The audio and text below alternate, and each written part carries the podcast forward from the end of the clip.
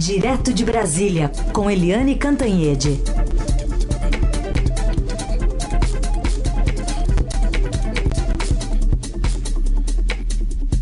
Oi, Eliane, bom dia. Bom dia, Raíssen, Carolina, ouvintes. Oi, Eliane, bom dia. Vamos começar falando então do escolhido do presidente Bolsonaro. A gente viu ontem na live, né, que ele transmitiu pelas redes sociais, a indicação formal do desembargador do Piauí, Cássio Marques, para a vaga do decano Celso de Mello. É, de acordo com ele, Marques bebeu muita tubaína, né, com, com o presidente, e são próximos. Também descreveu o que espera do nome que indicará no ano que vem. Sai publicado amanhã no Dia Oficial da União, por causa da pandemia, né?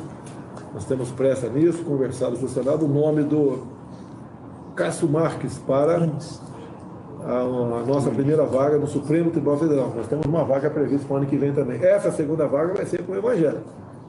Certo? Tinha umas 10 currículos na minha mesa, alguns que nunca, excelentes currículos, mas eu nunca tinha conversado com eles. Não vou botar uma pessoa só por, por causa do currículo, com todo o respeito que eu tenho a essa pessoa. E aí, Eliane, era uma questão já esperada, estava nos bastidores, mas não é terrivelmente evangélico, né?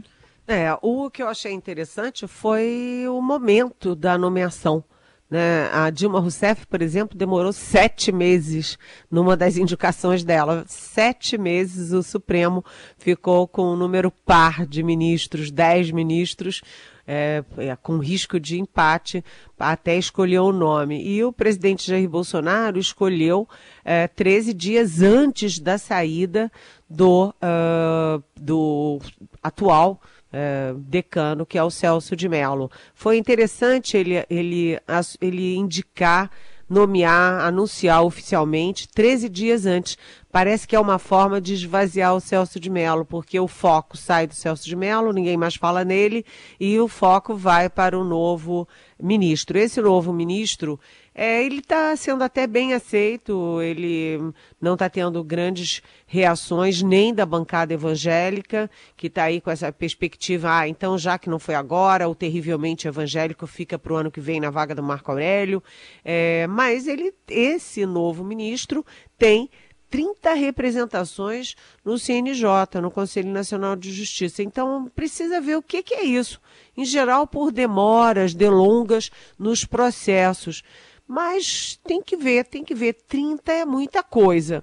No mais, ele está sendo bem aceito, é uma questão de agora aprovação no Senado, aparentemente sem dificuldades. Eu só achei curioso que, além dele não ser terrivelmente evangélico, aliás, ele é católico, que o presidente Bolsonaro tenha trocado, porque ele dizia que é, queria alguém que para com quem ele tomasse cerveja, mas agora deixou de ser cerveja para ser tubaína. E quando questionam o presidente porque o, o Cássio foi nomeado desembargador do TRF da primeira região pela Dilma Rousseff, o Bolsonaro diz: ah, gente, para com isso, né? É, na verdade, o que ele diz é: não é o PT ficou tanto tempo no governo, tanto tempo aí, que todo mundo conhece alguém do PT, todo mundo teve algum tipo de contato. Não significa que o cara seja esquerdista ou comunista. Puxa, que alívio, hein? Então o presidente está comunicando que o outro aí, o Cássio, não é terrivelmente evangélico, mas olha, bolsomínios, não se preocupem, porque ele também não é terrivelmente comunista não, hein? Então, tá tudo indo direitinho nos conformes. Agora, só resta saber, Raíssa, Carolina, ouvintes, só resta saber quais serão as medidas, decisões do Celso de Mello nesses 13 dias, porque ele tem dado sinais ali de que é muito duro e tem uma visão muito crítica do presidente Jair Bolsonaro. Muito bem. O indicado é só tubainista, né? Não é nem, não é nem comunista, nem esquerdista, é tubainista. Nem cervejista. E, nem cervejista, tubainista só. Eliane, vamos falar da notícia que impactou aí essa madrugada pelo horário brasileiro, está mexendo com mercados, mexeu com os líderes mundiais, Donald Trump com Covid-19. Ele é a primeira-dama americana. Eu acho importante você trazer essa questão aqui para nós, né, Heisen? Por quê? Porque uh, Donald Trump é presidente da maior potência do mundo e ele é candidato à reeleição e ele é Donald Trump, muito polêmico, é, é, escancaradamente mentiroso. Eu nunca vi um líder mentir com tanta disfarçatez e mesmo assim ele tem apoios muito sólidos. Ele está atrás nas pesquisas, seis pontos atrás do Joe Biden, mas ele continua sendo um candidato muito forte à própria reeleição, apesar de tudo. Né? E com a Covid, ele e a mulher dele, a Melania, é, as bolsas do mundo todas é, sacodem. As bolsas da Ásia, as bolsas do mundo inteiro vai sacudir aqui também no Brasil, porque é a maior potência e isso joga muita indefinição nas eleições americanas. O Donald Trump aparentemente pegou a, a Covid dentro do avião né, o Air Force One, porque ele viajou com uma assessora que estava com Covid, que depois teve a confirmação da Covid e a Melania estava junto, enfim, o casal pegou e é o Trump, ele, enfim, ele está no grupo de risco pela idade, pelo peso, ele é bem fortinho, é, enfim. E outra coisa é que, mesmo que seja uma Covid leve, todo mundo evidentemente torce para que qualquer um que pegue tenha uma Covid leve, mesmo assim, isso joga dúvidas sobre a capacidade dele de participar de é, debates, por exemplo. A gente lembra que às vezes isso é positivo. A facada do é, então candidato Jair Bolsonaro favoreceu muito o Bolsonaro na campanha porque ele não teve que se expor, não teve que explicar as ideias dele, não teve que ficar na berlinda, não teve, enfim, não teve que ser questionado. Então ele ficou protegido em casa, enquanto os outros participavam da campanha e eram alvos de críticas, de debates, etc. Então, isso pode acontecer com, com o Trump lá. Todo mundo conhece ele, sabe quem ele é. Quem quer votar nele até agora vai votar mesmo. É, quem não vai votar, não vai votar mesmo. Pode ser que proteja, mas, na verdade, ninguém pode afirmar há ainda uma nuvem de indefinição sobre o efeito da Covid nas eleições americanas que interessam o mundo inteiro.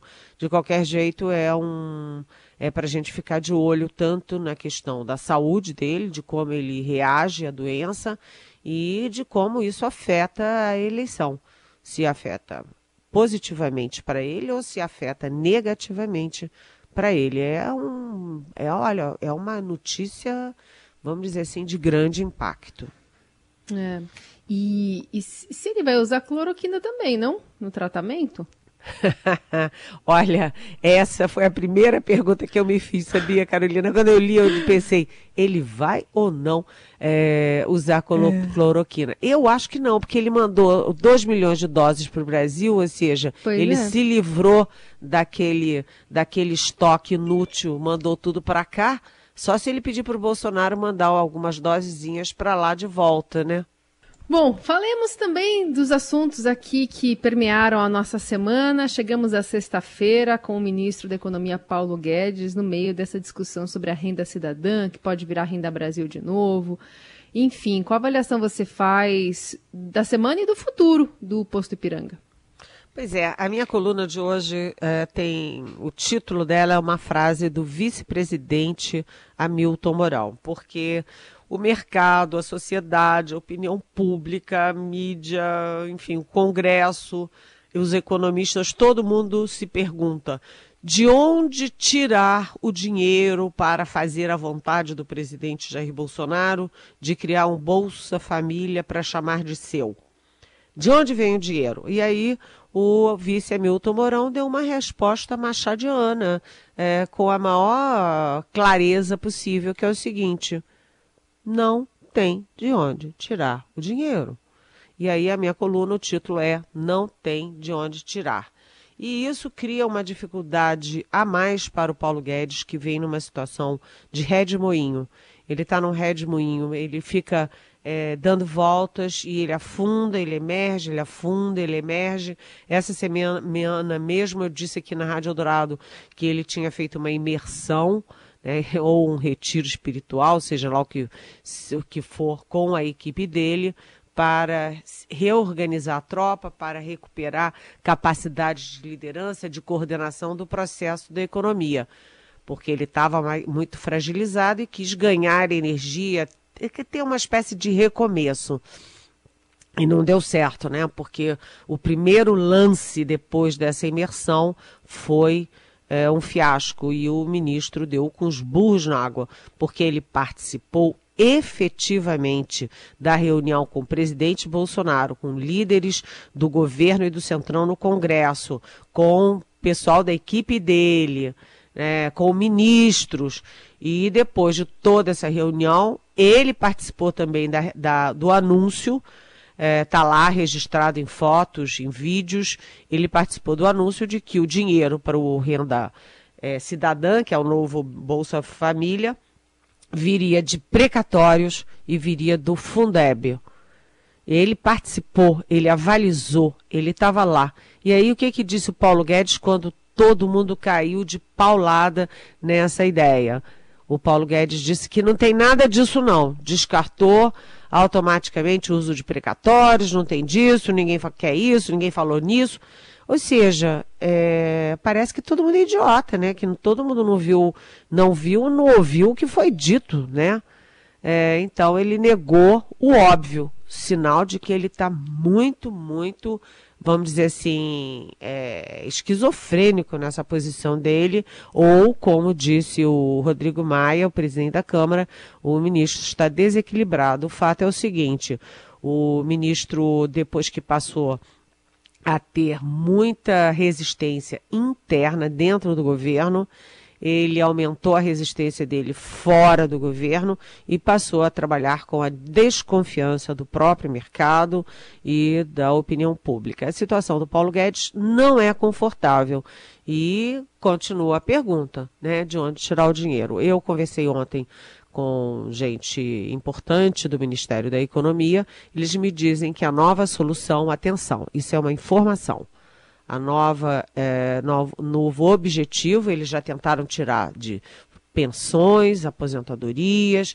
Fundeb, é, precatórios, mas o novo pacote, a nova tentativa é reunir todos os programas sociais, né, o, por exemplo, aquele fundo defesa, defeso para pescadores artesanais, é, é, bolsa salário, etc. Juntar tudo isso, fazer um bolo para poder engrossar o Bolsa Família. O próprio Bolsa Família do Lula foi isso, né? Foi uma fusão de programas sociais do Fernando Henrique e virou o Bolsa Família.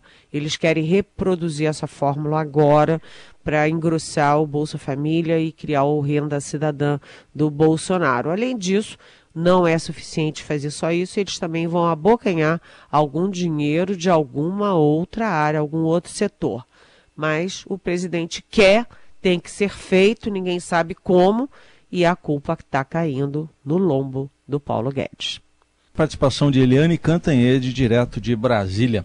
Agora, para falar de uma mudança na Fundação Palmares, não é de postura nem de conduta, né, Helene? É uma mudança de prédio e, pelo noticiário, é um, um prédio bem antigão esse, né? Olha, é, o que estão fazendo com a Fundação Palmares é, corresponde mais ou menos às queimadas da Amazônia, as queimadas do Pantanal, ao que estão fazendo na educação, na política externa, é um, é um microcosmos da, da devastação. E é muito triste porque não é, não é sozinho, né? Está num contexto de é, destruição da própria cultura. Vocês repararam que a cultura, que é uma coisa tão emblemática no Brasil, tão forte no Brasil, Ninguém dá mais uma palavra sobre o que está acontecendo na cultura, com os órgãos da cultura que cuidam é, de TV, cuidam de filmes, cuidam de obras de arte, cuidam de teatro. Cadê a cultura nacional, gente? Antigamente você tinha um MEC, né? Ministério da Educação e Cultura. E agora você tem o um Ministério da Não Educação e Não da Cultura é muito triste. E a Fundação Palmares é um exemplo é, gritante estridente, que dói nos nossos ouvidos e dói na nossa alma, porque o escolhido é o Sérgio Camargo Nascimento, ele é negro e ele é um negro que rejeita. É, a escravidão, por exemplo, ele diz que a escravidão foi boa para o negro, né? Ele rejeita que haja racismo no Brasil e ele já chamou a, a, a, os negros que são os movimentos negros de afirmação, de resistência, enfim, de, de identidade, ele já chamou de escória maldita. Como um negro pode chamar os movimentos de defesa negra de escória maldita? Sabe? É tudo tão chocante. A justiça tirou ele, aí depois ele foi reconduzido, o presidente reconduziu, está lá o Sérgio Camargo Nascimento destruindo toda a história da Fundação Palmares, dando uma sinalização errada para os negros, brancos, loiros, índios, brasileiros sobre o que, que é a cultura negra, sobre o que, que é a força da raça negra no Brasil. E agora, para para como é, fecho de ouro dessa história toda, meter a Fundação Palmares no almoxarifado da EBC, a empresa brasileira de comunicações, com o seguinte detalhe.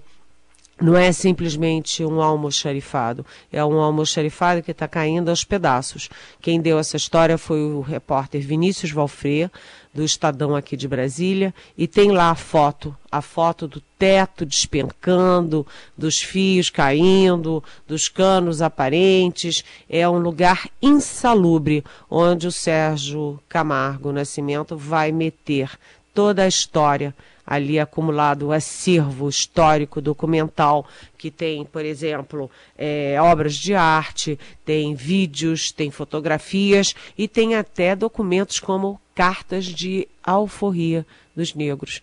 É, assim, sabe, a gente nem sabe o que dizer, gente, nem sabe o que dizer. É, é o fim, o fim é o fundo do poço. 923, Eliane, tem perguntas chegando aqui para você sobre o caso de um desvio de dinheiro que ia para a educação e acabou indo para a primeira-dama. O Marcos pergunta que foi com indignação que ouvi a respeito desse desvio de finalidade da doação de dinheiro para a compra de testes, aliás, não da educação, da saúde, perdão. Meu amigo no interior de Pernambuco, conto Marcos, adoeceu meses atrás e não pôde fazer o teste porque na rede pública só testavam pacientes em estado grave e o teste da rede privada custava 350 reais. Minha pergunta é, primeiro, esses depósitos do Queiroz, agora esse repasse de 7 milhões, quem investiga a primeira-dama, ela tem imunidade? Oi, Marcos. Uh, Bem-vindo. Ótima pergunta. Na verdade, foi o seguinte: é mais grave ainda, porque foi uma grande empresa chamada Marfrig que uh, destinou recursos para compra de testes da Covid. Lá atrás, ainda no início da Covid, quando os testes eram essenciais para você identificar os contaminados e evitar a rede, o circuito da contaminação. E aí, em vez de comprar os testes, como foi a, o objetivo da doação, o governo destinou esse dinheiro para outros programas que são tocados pela primeira-dama Michele Bolsonaro, que, como você lembrou, Marcos também já está aí na linha de fogo, porque recebeu 89 mil reais do fatídico Fabrício Queiroz. E aí continua aquela pergunta no ar que o Bolsonaro nunca respondeu, aliás, quando respondeu foi dando um, um fazendo uma agressão gravíssima aí a um jornalista. É, por que, que esse dinheiro foi parar na conta da Michelle? Então essas coisas não têm explicação. Ela tem imunidade? Não, não tem imunidade. A imunidade dela é política, porque o marido, o presidente, protege e blinda e não deixa ninguém explicar por que, que desviam dinheiro da saúde para programas programas tocados é, pela Michele Bolsonaro, com fundo político inclusive, é, e por que, que o Fabrício Queiroz deposita 89 mil reais na conta dela é, sem nenhuma explicação. É, é, aquela coisa, ela não tem imunidade e o melhor que o presidente faria seria explicar essas coisas todas. Por que, que essas coisas acontecem? É, é uma explicação que me, menos ela e mais ele tem que dar à sociedade brasileira. Muito bem. Eliane, ontem tivemos à noite os primeiros debates de candidatos às prefeituras, eh, realizados pela TV Band. No de São Paulo me chamou atenção, dois aspectos chamaram atenção. Um foi a olha de quem eu sou amigo e o outro foi olha de quem você é amigo. É. Olha, sabe o que, que eu acho desses debates? Sinceramente, acho absolutamente improdutivos do formato do debate, porque nenhum debate vai dar certo na televisão com 11 pessoas, né? Com 11 pessoas, não, não dá. Você tem ali um monte de candidato que é anticandidato, que não vai a lugar nenhum, que não vai ter voto nenhum e que só atrapalham. Né? É muita gente para pouco debate. É, o que eu achei mais importante ali, como você registrou, foi que o foco ficou principalmente sobre o prefeito é, Bruno Covas. E, e, o mais interessante é que os três que bateram mais no Bruno Covas foram ali daquele pelotão do 1%, 2%, ou seja, dos é, lanterninhas. Foi a Joyce Hasselman, que ele nem deu muita bola para responder para ela, e foram o Andréa Matarazzo, que é quem? Um ex-tucano como ele, e que ele disse que o Andréa Matarazzo batia porque é amargurado, é, ressentido por não conseguir a legenda do PSDB e ter que concorrer pela, pelo PSD. Né? E o terceiro foi o Gilmar Tato, é, do PT, que devia estar menos preocupado em bater no, no, Bruno Covas e mais preocupado em bater no Guilherme Boulos, porque quem está comendo os votos dele, é, Gilmar Tato, do PT, é o Guilherme Boulos, porque a gente sabe que teve uma migração muito grande de votos do PT para o Guilherme Boulos, é, que é do PSOL. E, ou seja, é, ficou nessa, nessa briguinha ali, mas o, quem está na frente das pesquisas é o Celso Russomano. E o Celso Russomano é, também foi pressionado, mas o Celso Russomano, ele, enfim, é arroz de festa de eleição, é a terceira vez que ele disputa, e ele tem um passivo grande das eleições anteriores. Todo mundo já sabe como bater no Celso Russomano. A novidade desse ano é que ele é, se coloca como amigão do Jair Bolsonaro. Ele está é, tentando. O diferente da campanha dele nesse ano é o é, Jair Bolsonaro. E aí a gente lembra que pela pesquisa Ibope, pela pesquisa Ibope, o, o Bolsonaro tem um probleminha na campanha em São Paulo. É que o, o povo de São Paulo, segundo as pesquisas, 47% dizem que não vão votar num candidato indicado pelo Bolsonaro. Ou seja, eu achei que uh, o debate é chato, é chato com aquele monte de gente, é, fica aquela, aquela picuinha e que não levou a coisa nenhuma. Tem que arranjar um jeito de limar quem não tem uh, percentuais mínimos em pesquisa, porque isso só atrapalha. Eliane Cantanhede também falando sobre as eleições aqui de São Paulo, que devem esquentar daqui para frente, né? A partir desse primeiro debate, já quando todo mundo já mostrou mais ou menos as táticas aí de, de guerra desse confronto. Vamos lá. Obrigada, bom fim de semana, até segunda. Até segunda, beijão.